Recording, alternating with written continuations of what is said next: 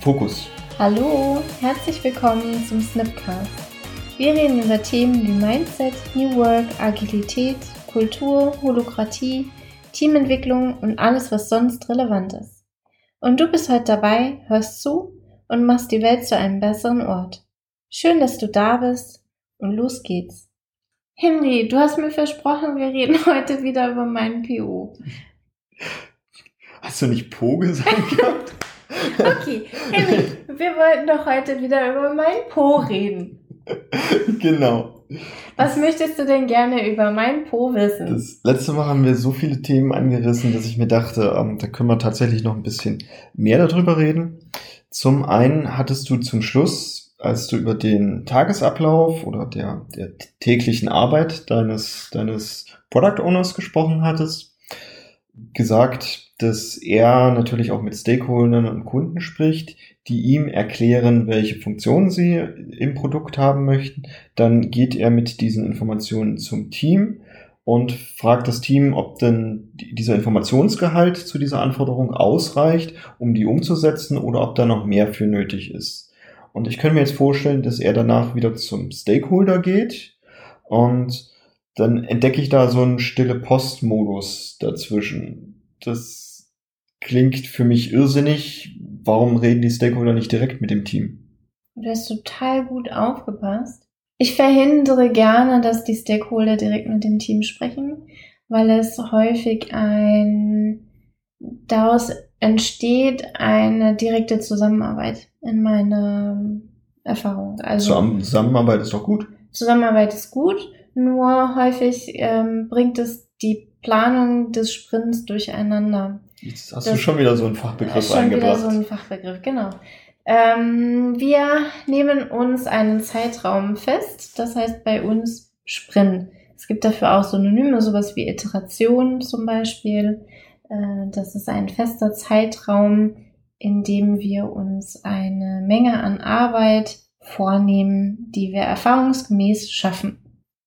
Dazu gehört eine Planung, die wir am Anfang dieses Zeitraums machen. In meinem Team sind es drei Wochen. Das heißt, alle drei Wochen sagen wir, was wir uns vornehmen. Das ist die Planung des Sprints.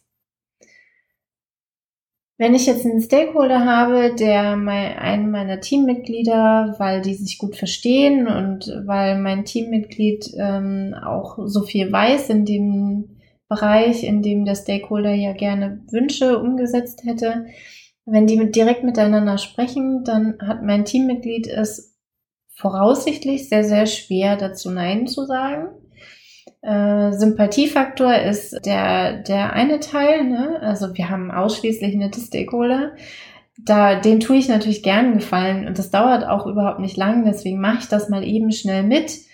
Zack, kommt die Planung nicht mehr hin erstens und zweitens, es werden Dinge am Produkt verändert, die eventuell so später gar nicht mehr nachvollziehbar sind. Also für, für, an, wo wir uns später nicht mehr erinnern können, wozu wir das eigentlich am Produkt geändert haben. Das verhindere ich gern, indem meine Stakeholder den Product Owner ansprechen und auch diese direkte Kommunikation zwischen Stakeholder und Team boykottiert das Mandat des Product Owners. Denn zu dem Zeitpunkt, wo das Teammitglied sagt, ja, ich mache das mal eben kurz für dich, hat der Product Owner seine, sein Mandat, die Priorität festzulegen, abgegeben oder sie wurde ihm entzogen, für einen Moment zumindest. Und dieses Mandat zu verteidigen ist das höchste Gut. Ich als Scrum Master verteidige dieses Mandat meines POs. Auch gegenüber Stakeholder und Teammitgliedern. Trotzdem gebe ich mir Mühe, diesen stillen Posteffekt äh, zu verhindern. Ich mache das, indem ich unsere Stakeholder zum Refinement einlade. Also dieses Treffen, wo sich der Product Owner mit dem Team hinsetzt und sagt, folgende Wünsche haben wir an unser Produkt, welche Informationen fehlen euch oder habt ihr alle Informationen, könnt ihr ungefähr, könnt ihr einen Lösungsraum beschreiben, wie das bei uns im Produkt aussehen könnte, grob zumindest.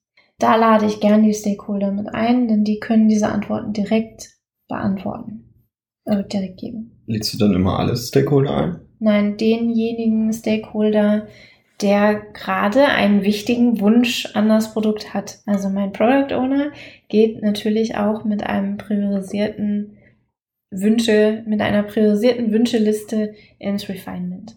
Da werden nicht alle Wünsche ans Produkt besprochen, sondern die wichtigsten fünf. Mhm. Zum Beispiel fünf. Es können auch bei euch beliebig viele andere sein, nur sollte ein, ein eingegrenzter, eine eingegrenzte Anzahl sein, damit alle fokussiert sein können und konzentriert. Mhm. Jetzt hast du von dem, von dem Umstand gesprochen, was denn passiert, wenn die Stakeholder direkt auf das Umsetzungsteam zugehen und da Wünsche platzieren und entsprechend das Mandat des Product Owners schwächen. Ich habe es jetzt die über die letzten Jahre tatsächlich häufiger gehabt, dass ich in meinen Teams, wenn ich überhaupt einen Product Owner hatte, dann meist nur einen Proxy Product Owner hatte. Also ein Product Owner, der eingesetzt wurde, weil er vom Rang her oder ähnliches ganz gut da reingepasst hat und eben nur als Botschafter oder als, hm, ich würde sagen, als nur namentlich benannt als Product Owner mhm. da bei diesem Team saß. Und das hat für mich äußerst unschöne Effekte. Also ich habe, ich würde mittlerweile sogar schon fast so weit gehen, dass ich es lieber habe, gar keinen Product Owner zu haben, als nur einen Proxy Product Owner. Da die den Pro Proxy Product Owner auszeichnet, ähm, meist hat der noch einen Chef, der halt Chef ist und ganz gerne Ansagen macht und eben das Produkt dirigieren möchte, allerdings sich nicht die Zeit für das Umsetzungsteam nehmen möchte und deshalb setzt er da noch jemanden dazwischen. So ein Stellvertreter. Ja, genau, so ein Stellvertreter, der dann da ist, der gerne seine Anforderungen priorisieren darf. Doch wenn der Chef dieses Product Owners vorbeikommt und andere Vorstellungen oder Wünsche hat, dann werden die umgesetzt. Und die ähm, Konsequenz, die ich häufig daraus sehe, bei diesen Stellvertreter-Product Ownern, ist, dass die meist gegenüber dem Team und anderen Stakeholdern nicht mehr in der Lage sind, schnell irgendeine Entscheidung zu treffen, sondern dann eben sagen, ah, dann müssen sie nochmal mit diesem anderen Chef sprechen. Der ist aus guten Gründen häufig nicht so schnell zu greifen, weil es eine, in der Hierarchie eine Etage höher und hat dort andere Termine. Deshalb setzt er ja genau diesen Proxy ein und gibt ihm aber nicht diese Mandate. Und deshalb dauert es dann manchmal zwei Monate oder länger, bis eine Entscheidung getroffen werden kann. Und das ist aus meiner Sicht auch genau der Punkt, weshalb wir häufig sagen, wir setzen kein Gremium oder ein Product Owner Team ein, sondern eben einen, weil der Rieseneffekt ist ja, ich habe einen Menschen, der sich damit auskennt und der vor allem in Krisensituationen schnell Entscheidungen mhm. treffen kann. Und das verliere ich durch so einen Proxy. Das Blöde an so einem Proxy ist eben auch, dass es äh, normalerweise, wenn ich keinen Product Owner hätte, würde ich diese Entscheidung ins Team reingeben. Mhm. Das wird dann demokratisch gelöst. Das ist auch nicht der beste Zustand. Das fordert auch viel Energie vom Team, eben das alles immer demokratisch abzustimmen. Doch dann kann das Team das wenigstens regeln. Wenn jetzt da ein Stellvertreter äh, Product Owner dazwischen hängt, darf das Team das nicht entscheiden. Die müssen es an den Stellvertreter richten und der sucht dann nach einem Gremium oder ähnlichem. Ja, das öffnet auch fast schon wieder die Diskussion nach ähm, Hierarchie in Agilität. Mhm. Oder, oder mit wie viel Hierarchie kommt Agilität zurecht? Ich weiß nicht, ob wir das heute noch besprechen wollen. Oh ja, nee, nee. Besser nee. nicht. Die Hierarchie ist. wir bleiben erstmal bei dem, bei dem Product Owner, ja. Mich würde jetzt noch interessieren, was darf der Product Owner denn und was darf er nicht? Willst du jetzt eine Liste haben? Ja, also was, also wir sind schon ein bisschen drauf eingegangen, also vor allem als du den, den Tagesablauf des Product mhm. Owners beschrieben hast, ähm, was er so grob macht. Und jetzt ist es ja explizit eine eigene Rolle. Mhm. Und da hängen ja sicherlich gewisse mhm. Rechte und Pflichten dran. Und sicherlich hängen auch ein paar Sachen dran, die darf er gar nicht.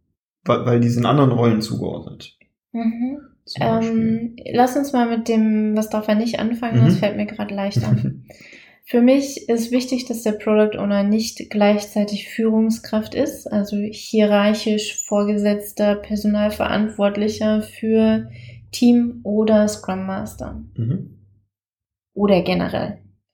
Also wahrscheinlich für Stakeholder auch nicht. Weiß ich nicht, ist mir noch nicht begegnet.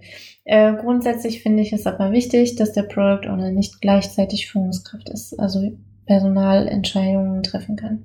Also er trifft keine Personalentscheidung. Er ist auch nicht beteiligt an der Umsetzung. Das heißt, äh, ich bin im Moment in einem Softwareentwicklungsprojekt. Das ist kein Softwareentwickler. Der kann früher mal Softwareentwickler gewesen sein. Der arbeitet jetzt aber nicht und codet irgendwie da an der Software rum. Ähm, da würde er von mir ganz schön auf die Finger bekommen, wenn er tatsächlich so bei Softwareprojekten jetzt Code committen würde oder Produkteigenschaften in irgendeiner Form äh, maßgeblich verändern. Das ist ein guter Aspekt im Sinne der Beförderungsmaschinerie mhm. auch, dass ich dringend davon abraten würde, den besten Entwickler, den ich habe, ja. zum Product Owner zu befördern, falls das einen Karriereweg darstellen sollte in dem jeweiligen Unternehmen. Genau, weil zu dem Zeitpunkt ist er kein Softwareentwickler mehr. Und kann dann seine Stärken entsprechend nicht mehr ausspielen, die er als Softwareentwickler hatte. Für, ähm, du hast mich ein bisschen rausgebracht. Geil, oder? Großartig. super, super gut. Wir, wir sind dabei, was herauszufinden, was er, darf, was er, was er nicht darf. darf. Er ist nicht Führungskraft und er arbeitet nicht am Projekt mit. Er bestimmt auch nicht den Lösungsraum. Also der nächste Punkt für mich wäre, er bestimmt nicht das Wie. Wie wird ein Wunsch erfüllt? Ähm, das meint, dass er, wenn der Kunde den Wunsch hat, eine bestimmte Liste sortieren zu können, dann sagt der Product Owner nicht, ähm, mit welcher Technologie das umgesetzt werden darf oder wird, sondern diese Entscheidung ist im Umsetzungsteam. Warum ist das so? Weil ich möchte, dass der Product Owner sich auf das, auf den Problemraum, also auf den Wunsch konzentrieren kann und sich in diesem Wunsch auch durch Fragen den möglichst tief legen kann.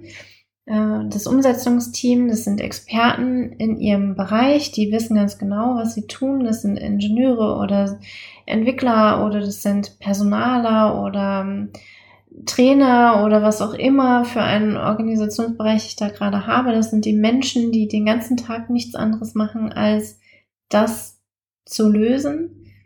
Die sollten es auch tun, die haben deutlich mehr Know-how daran. Ich habe in der Projektmanagement-Welt tatsächlich auch schon Projekte erlebt, wo der Projektmanager Technologieentscheidungen und ähnliches getroffen hat. Mhm und weil der Projektmanager eben schon eine ganze Weile nicht mehr in der Umsetzung drin war, waren das eben veraltete Technologien, was dazu geführt hat, dass am Ende das fertige Pro Produkt, was aus diesem Projekt entsprungen ist, eben bei der Markteinführung völlig veraltet war. Und der Product Owner soll ja auch bewusst die Kundenperspektive haben, die Kundenbrille. Und meine Kunden wissen nicht, wie man Software entwickelt. Die wissen, was sie damit tun wollen hinterher, was ihre Arbeit unterstützt. Für mich gehört dazu, dass der Product Owner nicht das Board pflegt. Also das Board gehört bei mir dem Team. Jetzt hast du das Board aufgebracht. Das Board, ich habe das Board aufgebracht. Meine Teams organisieren ihre Arbeit in einem Sprint, also in einer Iteration oder einem, den Zeitabschnitt, den wir uns vorgenommen haben. Ihre Arbeit anhand eines Boards, damit transparent ist ähm, welche Aufgabe bearbeitet wird und in welchem Zustand diese Aufgabe sich befindet, in welchem Reifegrad. Genau, das sieht man bei unserem Board und das Board gehört dem Team, nicht dem Product Owner. Der Product Owner priorisiert viel, priorisiert aber nicht die Aufgaben, die im Sprint sind. Also die Aufgaben, die bereits bearbeitet werden, die priorisiert er nicht, zumindest nicht alleine. Es kommt schon mal vor, dass sich auch innerhalb dieser, dieses Zeitabschnitts, den wir uns als stabile Größe vornehmen, sich die Rahmenbedingungen ändern. Dann ist es aber ein Verhandeln mit dem Team, wie die Priorität darin geändert, geändert werden kann. Ich habe das viel zu häufig erlebt, dass der Product Owner spontan sagt, ach, ihr arbeitet da schon fünf Tage dran. Hm. Jetzt ist mir was anderes wichtig. Ach so, ihr sollt es trotzdem noch zu Ende bringen. Damit äh, habe ich dann ganz schnell Teams, die ähm, überlastet sind, einfach weil sie mhm. zu viele Aufgaben haben. Oder ich sammle unfertige Aufgaben, die vielleicht irgendwann mal fertig werden, wenn Zeit übrig ist. Ich weiß nicht, wie häufig ihr da draußen Zeit übrig habt. Das kommt nicht so häufig vor. mein Erfahrungswert. Mein Product Owner holt sich häufig Feedback ein von mir als Scrum Master, aber auch vom Team. Äh, Im Sinne von, sind wir auf dem richtigen Weg, unser Ziel zu erreichen. Das bedeutet sowohl das Produkt, das ist Produkt auf dem richtigen Weg, als auch sind wir methodisch auf dem richtigen Weg oder prozessual in unserer Art und Weise zusammenzuarbeiten. Ähm, er holt sich also viel Feedback ein. Auch von den Stakeholdern zum Produkt, aber auch zur Zusammenarbeitsmodell. Also gerade auch sowas wie ähm, lieber Stakeholder, können wir dich noch mehr einbinden. Das ist, könnte auch beim Scrum Master liegen. Ich finde es charmant, dass der Product Owner ein engeres Verhältnis hat zu den Stakeholdern. Mhm. Was der Product Owner aber nicht macht, ist den Prozess oder die Zusammenarbeitsmethodik eigenständig ändern. Er darf Ideen und Vorschläge haben, genauso wie das Team auch. Äh, die sind aber dann in Verhandlungen mit dem Scrum Master zu besprechen einfach. Und ich finde sowieso, dass in reifen Teams eine Anpassung der Zusammenarbeit immer im Gesamtteam getroffen wird, die Entscheidung dafür oder dagegen und nicht von Einzelpersonen oder Rollen spezifisch. Er pflegt sein Backlog. Dazu gehört auch, dass er aufräumt, ausmistet, diese regelmäßigen verregneten Sonntagabende, die man im Keller verbringt, um da Kartons auszumisten. Liebe Product Owner, traut euch auch mal Zeug wegzuschmeißen. Das geht. Weil wenn ihr es irgendwann nochmal wieder braucht, dann kommt es wieder. Dann dürft ihr dafür eine neue, einen neuen Wunsch erstellen. Der glänzt noch richtig schön, wenn ihr den erstellt. Ja, also da darauf zu achten, dass das Backlog nicht zu groß wird denn ich kann nicht mehr als 100 Elemente im Kopf haben. Mein Product Owner hat im Moment mehr als 1000 Elemente in seinem Backlog. Das ist überhaupt nicht mehr überschaubar. Und da nach und nach durchzugehen und auszumisten, ist ein bisschen früher als Putz, braucht ein bisschen Zeit. Das gehört auch zur PO-Rolle. Ich glaube, das ist sogar wie in einem unaufgeräumten Archiv. Es produziert relativ viel Verschwendung dann auch äh, Items Stimmt, wieder ja. da drin zu finden. Also ist die, der Energieaufwand fürs Aufräumen, der lohnt sich durchaus, ja. weil ich dadurch an anderer Stelle wieder mehr Geschwindigkeit erhalte. Und ich finde, es ist es sogar wert, das irgendwie zu zelebrieren in einem Ritual oder ähnlichem, dass Dinge auch bewusst weggetan werden. Weil das hat aus meiner Perspektive auch einen riesen Impact auf, auf das Umfeld. Denn wenn ich jetzt als äh, Kunde eine, eine Anforderung an, an dein Produkt stelle und du sagst, jo, nimmst du auf und kümmerst dich drum und dann bleibt das über mehrere Jahre liegen. Und ich krieg's vielleicht nach fünf Jahren oder so, kriege ich als Kunde dann mein, meine Funktion oder was auch immer oder zumindest die Anfrage, Produkt. ob du es überhaupt noch willst. Äh, genau, dann, dann brauche ich es meist nicht mehr, weil ich hätte es damals gebraucht. Oder ich habe tatsächlich so lange drauf gewartet und habe mein Problem nicht gelöst bekommen. Und hätte ich gewusst, dass es aber mehrere Jahre dauern wird, wäre ich vielleicht auch zu jemand anderes gegangen, mhm. der mir das Problem gelöst hätte. Was vor allem ungünstig ist, wenn wir alle in derselben Organisation tätig sind und ja noch ein höheres Ziel erreichen möchten, wäre es doch schon mal ganz mhm. ratsam, das Feedback von einem Product Owner zu bekommen mit, ist eine interessante Idee, doch wir haben gerade so viel anderes zu tun. innerhalb der nächsten zwei Jahre wirst du deine Lösung wahrscheinlich nicht bekommen. Ähm, ich würde dir empfehlen, vielleicht woanders hinzugehen, wenn, wenn dein Problem gerade so akut ist, dass du dafür tatsächlich genau diese Lösung brauchst. Mir ist noch was eingefallen, was der Product Owner macht. Haben, als wir das erste Mal drüber gesprochen haben, hast du gesagt, er braucht Visionen. Ja. Ähm, wichtiger Punkt, der Product Owner sollte Ziele haben und eine Vision, wo das Produkt landen soll. Äh, große Aufgabe, die es zu meistern gibt, äh, das ist definitiv etwas, was er tut. Ich finde sogar, dass das sollte immer der erste Schritt sein, ja.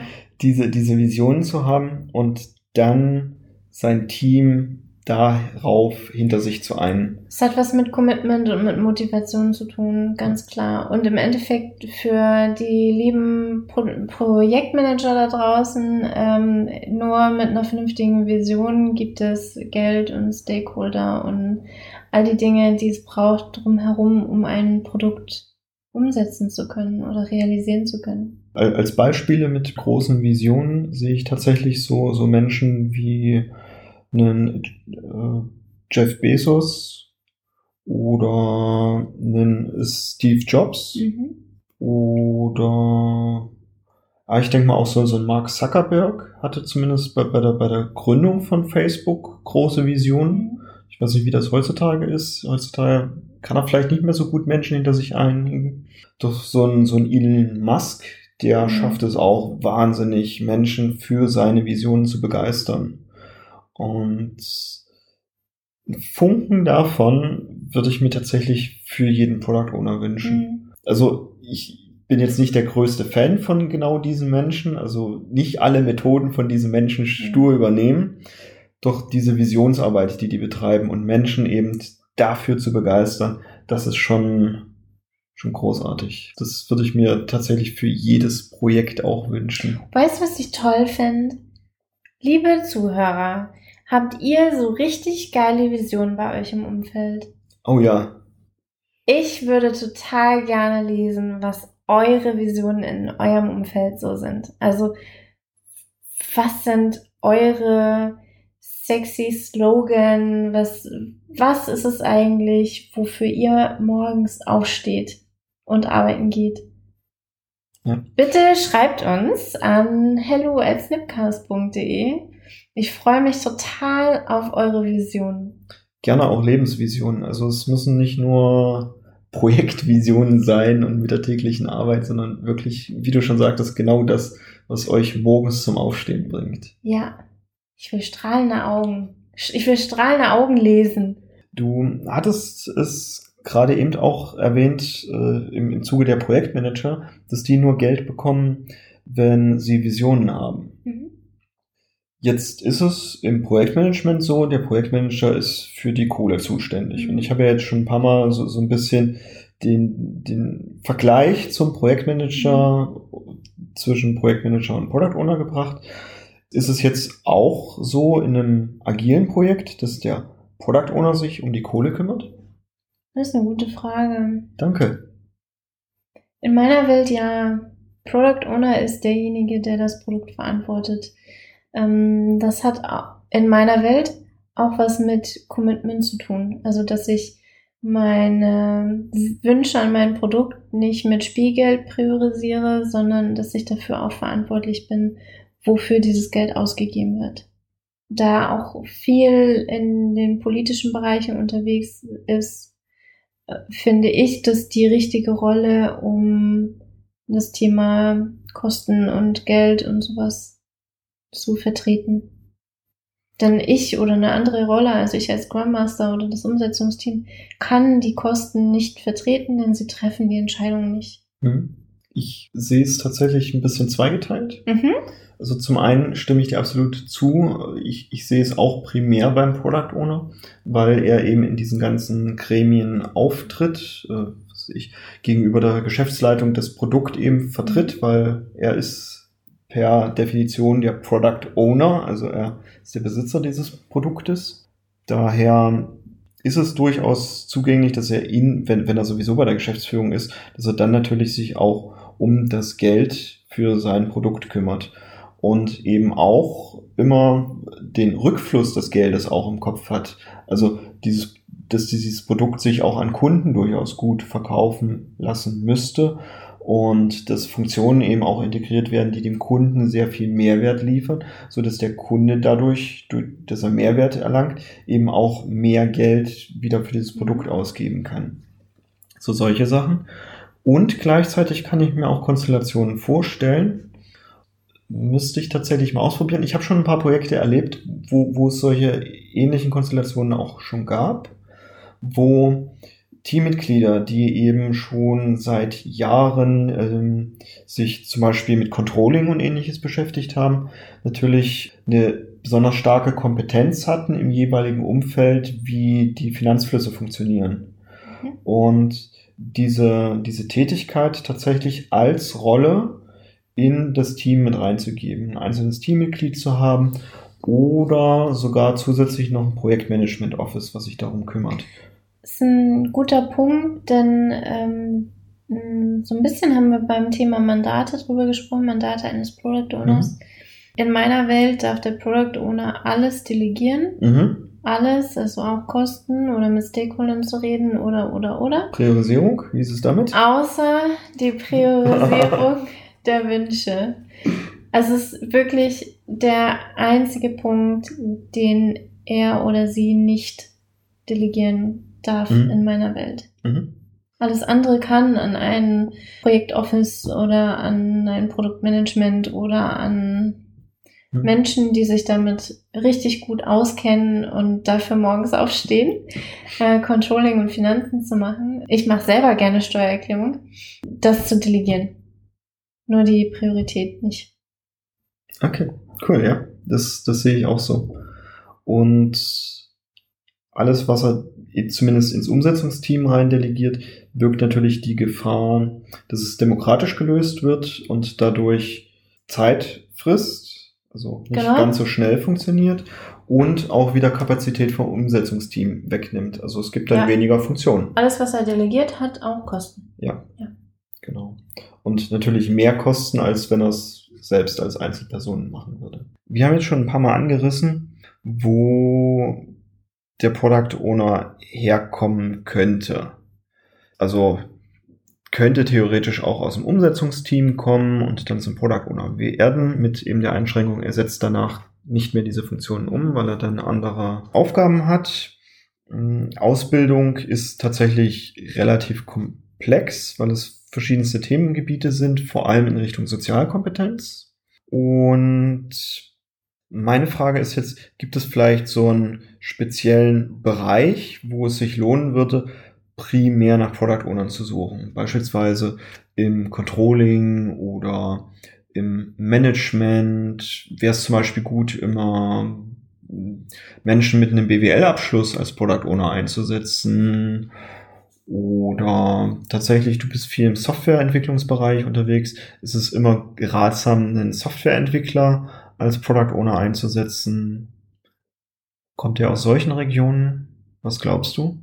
Also für mich kommt es stark aufs Produkt drauf an. Mhm. Er darf sich fachlich mit dem Produkt auskennen, früher oder später, hatten wir ja drüber gesprochen. Ich habe total gerne Ingenieure als Product Owner, weil Ingenieure häufig eine Denk Denkmuster mitbringen, von sich aus schon, die fokussiert und pragmatisch sind, sehr lösungsorientiert sind und trotzdem den Problemraum betrachten können, den Problemraum auch analysieren können, ne, Fragen stellen können. Also ich habe wirklich sehr, sehr gerne Ingenieure als Product Owner. Ich würde aber andere Berufsgruppen, Ausbildungsgruppen nicht per se ausschließen. Also wenn ich ein Team von lauter Controllern habe, dann glaube ich, macht es mehr Sinn, jemanden hinzusetzen, der sich mit Controlling auskennt, als ein Ingenieur. Also da gibt es keine zwingende Schlussfolgerung. Für mich sind die, sind die Fähigkeiten interessanter. Also pragmatisch, analytisch, äh, fokussiert, um jetzt mal drei zu nennen. Finde ich einen guten Aspekt. Also eher nach, ich würde sagen, Persönlichkeitsprofilen. Und da bist du der Profi, also korrigier mich, wenn ich jetzt Unsinn erzähle. Also mehr nach geeigneten Persönlichkeitsprofilen für diese Rolle zu gucken, statt nach äh, fachlichen Fähigkeiten. Mhm, genau. Fachliche Fähigkeiten sind lernbar. Mhm. Das ist äh, für mich etwas, das sehr volatil auch ist. Also wenn ich heute Softwareentwickler bin und sehr, sehr gut darin, oder wenn ich heute Steuerberater bin und sehr, sehr gut darin, ähm, und dann ist wieder Jahreswechsel und es gibt 20 neue Steuergesetze, dann, wenn ich die nicht lerne, dann verliere ich dieses, dieses Anschlusswissen ganz schnell. Also es äh, darf jemand sein, der diese Fähigkeiten hat. Und fachliches Wissen ist lernbar. Ja, das sehe ich absolut genauso. Verrückt, da sind wir uns mal einig. Sehr gut. Ich ich möchte jetzt zum, zum Abschluss, weil wir sind mit der Zeit schon wieder ganz, ganz, ganz ordentlich vorangeschritten, möchte ich nochmal eine Anekdote aus meinem Berufsalltag bringen und du machst dafür die Zusammenfassung. Okay. Denn wir waren jetzt hier in dieser Folge beim Thema Geld vorbeigekommen und da hatte ich tatsächlich sogar im, im gleichen Zuge zwei interessante Erlebnisse schon in einem Projekt. Wir hatten in einem Jahr in, in einem Projekt, also aber auch Produktentwicklung im, im agilen Sinne mit Product Owner, äh, plötzlich sehr viel Geld gewonnen, allerdings nur für dieses eine Jahr, damit wir möglichst viele Funktionen schnell für unsere Kunden umsetzen, für unsere Stakeholder, von denen haben wir auch das Geld bekommen. Das ist ein Traumzustand. Absolut, absolut. Im normalen Projektmanagement ein Traumzustand.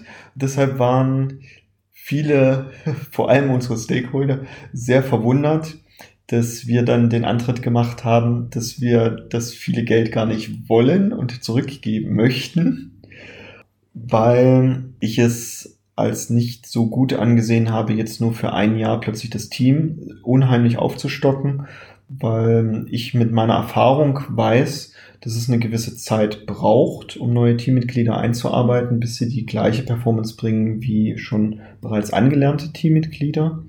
Äh, für dieses Team sind es so fünf bis sechs Monate, also irgend sowas dazwischen, weil die doch schon ein sehr hohes Expertenlevel brauchen und eben auch diese Kompetenz, sich untereinander abzustimmen. Und gleichzeitig haben wir so viele Anforderungen eben auch für dieses Produkt und das passiert wahrscheinlich in jedem Produkt. Du hast es bei dir ja auch beschrieben mit über 1000 Anforderungen im, mhm. im Backlog und dass das dann mit der Zeit auch etwas unübersichtlich wird, hatten wir gleichzeitig nicht genug Entwicklungskapazität in diesem Team, um alle Anforderungen, die für dieses Jahr an uns herangetreten wurden, eben auch alle ableisten zu können. Und da haben wir etwas total Untypisches gemacht für agile Projekte, sondern und haben nämlich einen zusätzlichen Steuerkreis, obwohl wir den normalerweise loswerden wollen, einberufen, wo wir alle Stakeholder an den Tisch gesetzt haben und den quasi virtuelles Geld in die Hand gedrückt haben, was entsprechend die Funktionen, die sie haben möchten für das Produkt, die konnten sie sich dann einkaufen mit diesem Geld. Und wir haben vorher diese ganzen Funktionen bewertet, was sie so kosten würden. Und so konnten die untereinander eben dann rangieren und hatten auch relativ schnell festgestellt, dass das Geld nicht ausreicht, um diese Feature alle zu bekommen. Und gleichzeitig haben wir ihnen eben auch vorgetragen, warum es nicht sinnvoll ist, jetzt für ein Jahr, also dann dauert ja auch das, bis ich Menschen an Bord habe, dauert ja auch eine Weile, also vielleicht ein Vierteljahr. Ähm, dann habe ich die an Bord, dann lerne ich die ein halbes Jahr an, dann können die noch mal ein Vierteljahr entwickeln und dann schmeiße ich sie wieder raus. Mhm. Das ist ja auch äh, menschlich kein, kein besonders guter Umgang. Das hatten sie dann relativ schnell verstanden. Am Anfang waren sie tatsächlich ein bisschen verwirrt und auch sauer, dass wir, dass wir so einen Antritt machen, eben weil es auch ungewohnt ist. Und das für mich extrem interessante Ergebnis war dann, dass sich bereits nach kurzer Zeit herauskristallisiert hat und wir haben dann die, diese Runde, um, ähm, ich glaube sogar einmal im Monat gedreht, um auch die, die Stakeholder über diese Runde, wir haben sie dann umbenannt, auch immer wieder über den Status informieren zu können und eventuell mit den Stakeholdern zusammen umpriorisieren zu können, falls sich doch irgendwas großartig geändert hat. Hat sich relativ schnell ergeben, dass sie untereinander dann auch sehr gut klarkommen mit, nee, wir machen jetzt erstmal ein paar Funktionen für deinen Bereich und dann für meinen Bereich, weil es plötzlich so transparent war, was da passiert. Mhm. Und diesen Hub einmal zu machen, fand ich großartig. Und eigentlich für agile Projekte untypisch. Diese Anekdote wollte ich kurz mal teilen. Jetzt darfst du die hervorragende Zusammenfassung für heute geben. Großartig, wo ich mir so viel merken kann, was ich, was ich Genau. erzähle.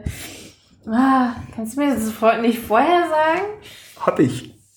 Nein. Am Anfang der Podcast-Folge hätte ich so. Notizen gemacht. Eine Liste hätte ich jetzt. Wir haben heute darüber gesprochen, was ein Product Owner darf und was er nicht darf. Wir haben darüber gesprochen, wie das so mit äh, Stellvertreter-Product Ownern ist. Äh, das noch ein bisschen tiefer gelegt, was da für, für Konsequenzen draus entstehen können und warum wir Fan sind oder auch nicht Fan von manchen Dingen, delegieren oder auch nicht. Wir haben, worüber haben wir noch gesprochen? Über Geld. Wir haben über Geld gesprochen. Also jetzt nicht so rein physisch, doch wer sich zumindest ums Geld kümmert. Wir haben auch darüber nochmal über Mandate und Delegationen gesprochen. Und den ganzen heißen Scheiß, der hier sonst noch so Uh, im Podcast uh. passiert ist. Und wir haben über Visionen gesprochen. Also nicht im Detail, aber wir haben darüber gesprochen, dass POs Visionen brauchen und ich bin immer noch so gespannt, was für Visionen wir zugeschickt bekommen. Also du hast verstanden, du hast zumindest verstanden, dass es unglaublich wichtig ist, diese Visionen und Ziele zu haben. Ja, Cool. Ja, das war's für heute. Und wie üblich freuen wir uns sehr über Zuschriften. Schreib uns, wie bereits schon genannt, an hello at snipcast.de und teile uns da auch gerne deine Wünsche mit über die Themen, über die wir sonst noch so sprechen können. Ich wünsche dir eine tolle Zeit. Bis dahin. Ciao. Ciao.